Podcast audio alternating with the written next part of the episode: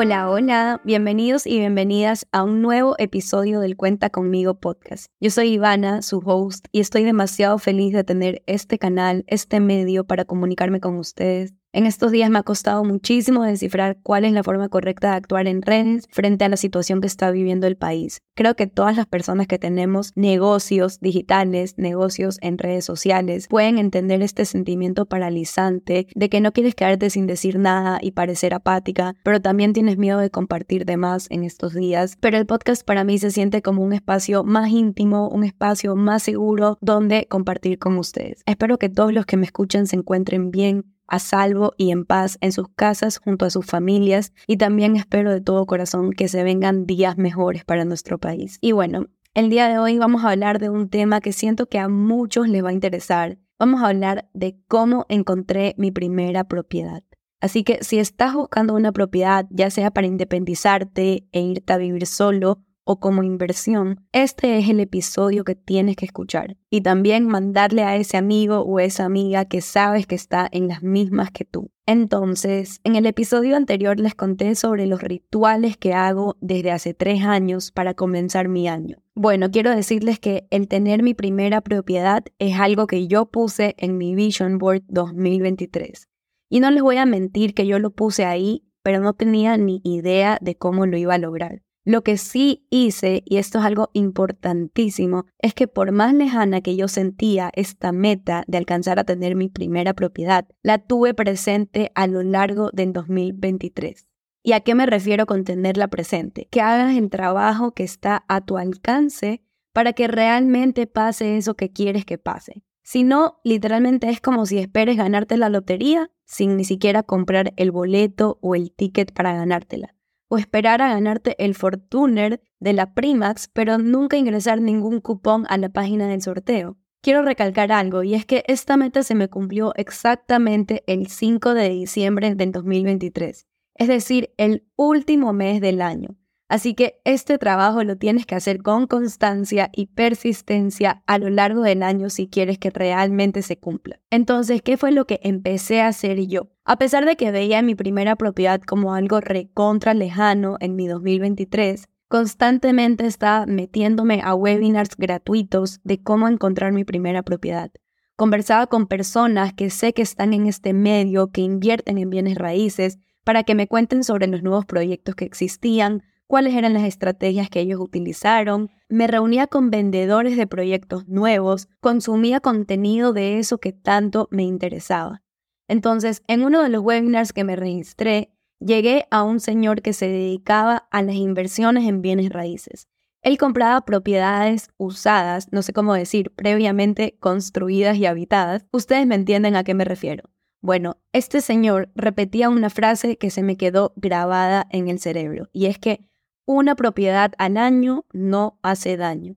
También hablaba de que su éxito consistía en encontrar la propiedad más fea en la mejor ubicación. Él se encargaba de remodelar la casa y venderla a un muy buen precio. Lo que le importaba a él era la ubicación. También hablaba de que siempre, siempre, siempre pidas descuento. No aceptes el valor inicial de venta. Las personas que ponen en venta su casa ponen el precio más alto que esperan ganar de esa venta. Sin embargo, todos tienen un tope límite de lo que estarían dispuestos a aceptar en caso de que se les presente una oferta. Entonces, moraleja, si estás buscando comprar una casa usada, pide descuento. Otro dato importante que aprendí fue que normalmente cuando compras una casa, tú buscas ser financiado por un banco. Entonces, básicamente pagas una entrada y la diferencia la financia el banco. El banco coge como garantía esta casa hasta que tú la termines de pagar y sea 100% tuya. Entonces, él habla de que tú puedes hacer este mismo trato, pero en lugar de que sea con el banco, lo haces directamente con el vendedor de la casa. Es decir, tú pagas la entrada y luego te comprometes directamente con el vendedor de la casa a un plan de pagos mensuales por el valor restante y firman un acuerdo, un contrato, donde él sigue siendo el dueño de la casa hasta que tú termines de pagarla al 100%. Esto te va a ahorrar dinero por el tema de los trámites legales, notariales, probablemente también te ahorre intereses y sobre todo lo más importante es que te va a ahorrar tiempo. Un crédito hipotecario no funciona tan rápido. Puede tomar varios meses que te aprueben un crédito hipotecario y te van a pedir una serie de documentos y requisitos que vas a tener que tener en orden para que te lo puedan dar. Y con esto creerían que mi primera propiedad fue una casa ya construida, ya usada, que estaba en venta. Pero no, mi primera propiedad todavía no está construida, recién están poniendo el relleno para el terreno donde será construida. Así que aquí te dan ocho consejos, tips que me ayudaron a mí a encontrar mi primera propiedad. Y el primer consejo que te voy a dar es que compres en proyectos. Mientras más lejana sea la fecha de entrega del proyecto, mayor será el tiempo que tienes para pagar la entrada. Es decir, que si encuentras una propiedad que te entreguen a finales del 2024, tú tendrás 12 meses para pagar esa entrada en 12 cuotas. Si encuentras una propiedad que te entreguen a mediados del 2026, tendrás 30 meses para pagar la entrada en 30 cuotas y así es como funciona. Además, que desde que compras hasta que te entregan la propiedad, es muy probable que el valor del bien, el valor de la propiedad, ya haya aumentado y ganado plusvalía por lo cual te aseguras que desde ya le estás ganando un porcentaje de rentabilidad a tu inversión. Esa es la magia de comprar en proyectos y sobre todo de comprar en el proyecto indicado. Y el segundo punto del que quiero hablar el día de hoy es lo que realmente hizo que yo pueda terminar el año con mi propiedad. Y es que cuando les digo que al comienzo yo veía esto como una meta demasiado lejana a mi realidad del 2023, es porque estaba buscando los proyectos no indicados para mí. Todos los proyectos que llegaban a mí te pedían una entrada mínimo del 30% del valor de la propiedad. Eso obviamente hace que tus cuotas mensuales a pagar sean más altas. Y lo que pasa es que cuando los proyectos son más caros, no tengo una cifra exacta porque depende de muchos factores, pero en mi experiencia, cuando son mayores a 200 mil dólares, te piden como mínimo el 30% de entrada. Es decir, que el banco solo te va a financiar el 70% restante. Pero cuando los proyectos son menores a 200 mil dólares, la entrada que te piden suele ser del 20%, es decir, que el banco te puede financiar hasta el 80% de la propiedad. Como les digo, esto va a depender de diferentes factores. Está sujeto a cuál es la promotora del proyecto, cuál es el valor de la propiedad. Depende de si es una propiedad vacacional, es decir, si es en la playa o si es que es tu primera propiedad. Entonces, ¿qué quiere decir esto? Es que tú te encargas de pagar solamente el 20% de entrada y el otro 80% es financiado por el banco. Una vez que tú terminas de pagar ese 20% de entrada, te entregan la casa y tú pasas a deberle al banco el 80% restante de la propiedad. Eso vendría a ser el crédito hipotecario que comúnmente lo sacas a 10, 15 o hasta 20 años plazo. El tercer consejo que te voy a dar es algo muy importante que no puedes dejar de considerar cuando estés comprando tu primera propiedad. Y es que existen gastos asociados como los de notaría, los impuestos y la tasación. Entonces este valor es un valor extra aproximadamente entre un 5 a 6% del precio de la compra-venta. Eso es algo que tienes que sí o sí tener en cuenta porque cuando tu entrada es del 20%, el banco no incluye el financiamiento de los gastos notariales. El cuarto consejo que te voy a dar es que empieces a llevar una planificación financiera mucho más rigurosa de tus ingresos y egresos mensuales. ¿Por qué les digo esto? Porque el banco se va a fijar en el valor que te queda a ti líquido al mes. Es decir, lo que generas, lo que te ingresa, menos tus gastos, cuánto te queda a ti líquido. Al banco no le importa si tú eres una persona que genera 10 mil dólares al mes, pero que a su vez gasta 10 mil dólares al mes. Eso significaría que a ti te queda líquido 0 dólares al mes.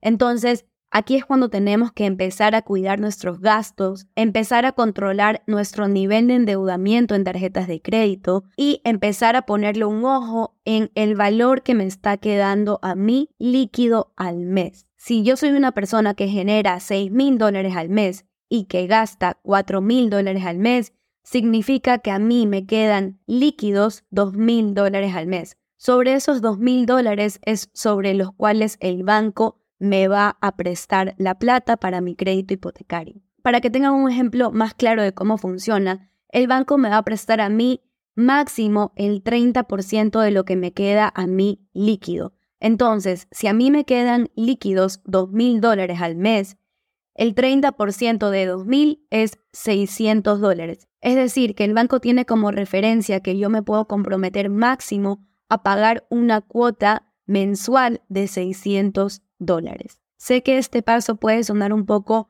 complejo de entender a través de un podcast. Les prometo que les voy a subir un reel con una pizarra atrás para dejarles mucho más claro cómo funciona este ejercicio. El siguiente consejo que te voy a dar es que si eres de las personas que hace pagos a finales del mes y siempre terminas el mes con tu cuenta tubo abajo, pases tus compromisos de pago para los primeros días del siguiente mes.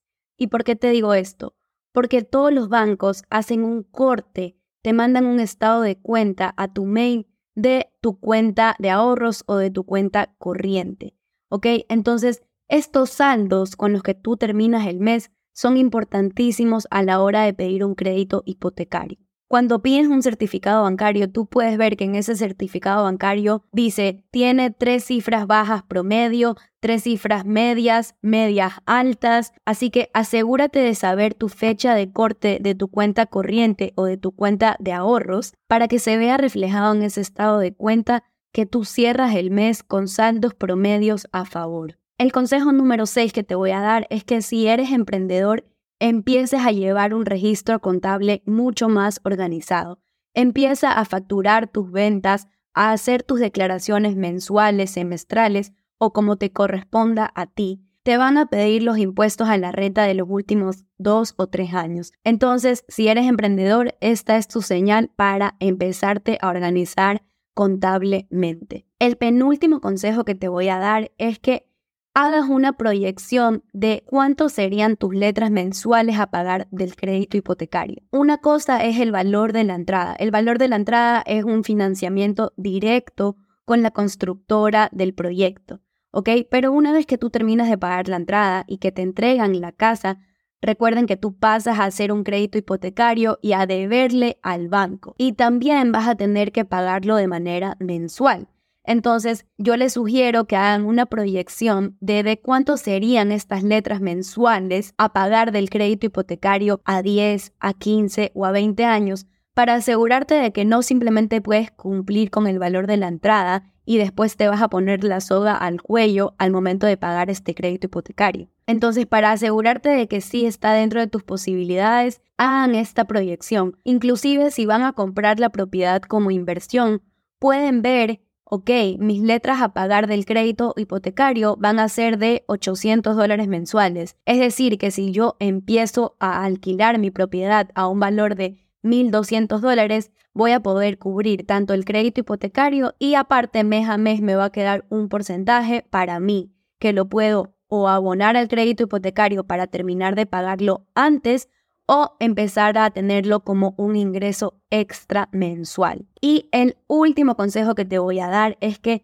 han visto que siempre cuando promocionan un proyecto inmobiliario te ponen reserva con mil dólares de entrada, reserva con dos mil dólares. Ok, esa reserva tú la puedes pagar y mientras no haya firmado todavía el contrato de compraventa, tú puedes pedir de vuelta el valor de la reserva. Una vez que ya firmas ese contrato de compraventa, ya no hay vuelta atrás porque obviamente ya hay un contrato y te estás comprometiendo a comprar esa propiedad. Y bueno, esos son todos los consejos que tengo para darte sobre cómo encontré mi primera propiedad. Más adelante seguro les hablaré más de este tema cuando ya esté próxima a tramitar mi crédito hipotecario. Si pusiste en tu vision board esta meta, estoy segura de que este episodio te va a ayudar un montón. Compártelo con todas tus amigas, amigos, familiares, conocidos, que sepas que como tú también están apuntándole a esta meta este 2024. Eso es todo por hoy. Nos vemos la próxima semana en el mismo canal y a la misma hora.